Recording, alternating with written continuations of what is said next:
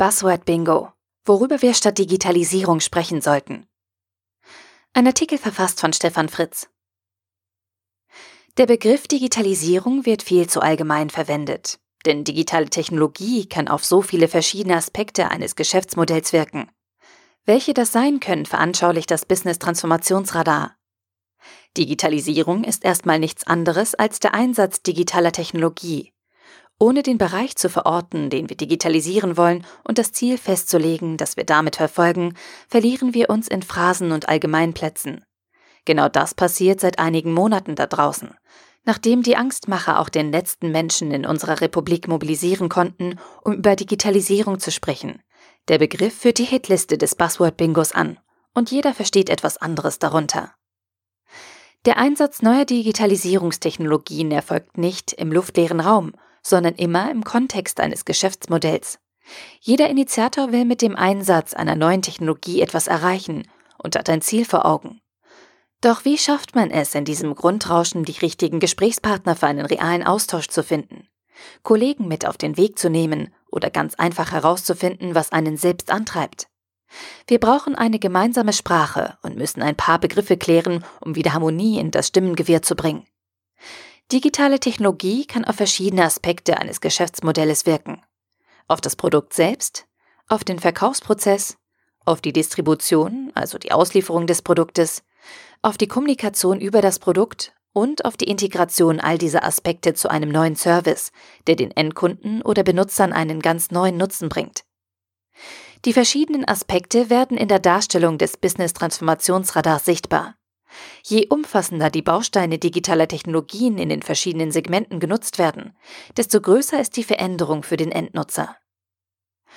Diese Zusammenhänge möchte ich am Beispiel der Musikindustrie erläutern. Vor noch nicht einmal 20 Jahren wurde Musik auf Tonträgern wie CDs als komplettes Album mit 8 bis 20 Musikstücken verkauft.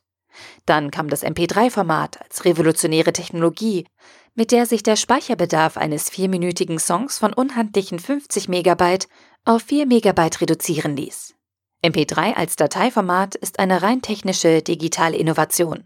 Und diese hat den Geschäftsmodellen der Musikindustrie erst einmal keinen Mehrwert gebracht, weil diese es nicht zu nutzen wussten. Die Privatanwender hatten diese Technologie jedoch schnell für sich entdeckt. Der Schaden durch Piraterie war erheblich. Denn die vergleichsweise kleinen Dateien ließen sich auch prima über das Internet austauschen. Die Privatanwender haben sich also mit dem Transport über das Internet einen neuen Distributionsweg erschlossen, den die Musikindustrie schlicht nicht bedient hat. Erst Apple konnte mit iTunes eine neue digitale Innovation erschaffen. Einen einfachen Weg, den Verkauf einzelner Musiktitel anstelle von ganzen Alben über das Internet zu organisieren. Dazu hat Apple nicht nur das Produkt selbst, den Song digitalisiert, sondern auch den Verkauf, die Auslieferung und die Kommunikation rund um das Musikstück. Und diese durchgängige Kette mit stimmiger Oberfläche und einfacher Bedienung hat dem iPhone-Unternehmen bekanntlich riesigen wirtschaftlichen Erfolg beschert. In der bislang letzten Stufe der Digitalisierung der Musikindustrie haben dann Spotify und andere Streaming-Anbieter aus dem Musikhören ein Servicegeschäft gemacht und den Reifegrad des Businessmodells auf die Ebene der digitalen Plattformen gehoben.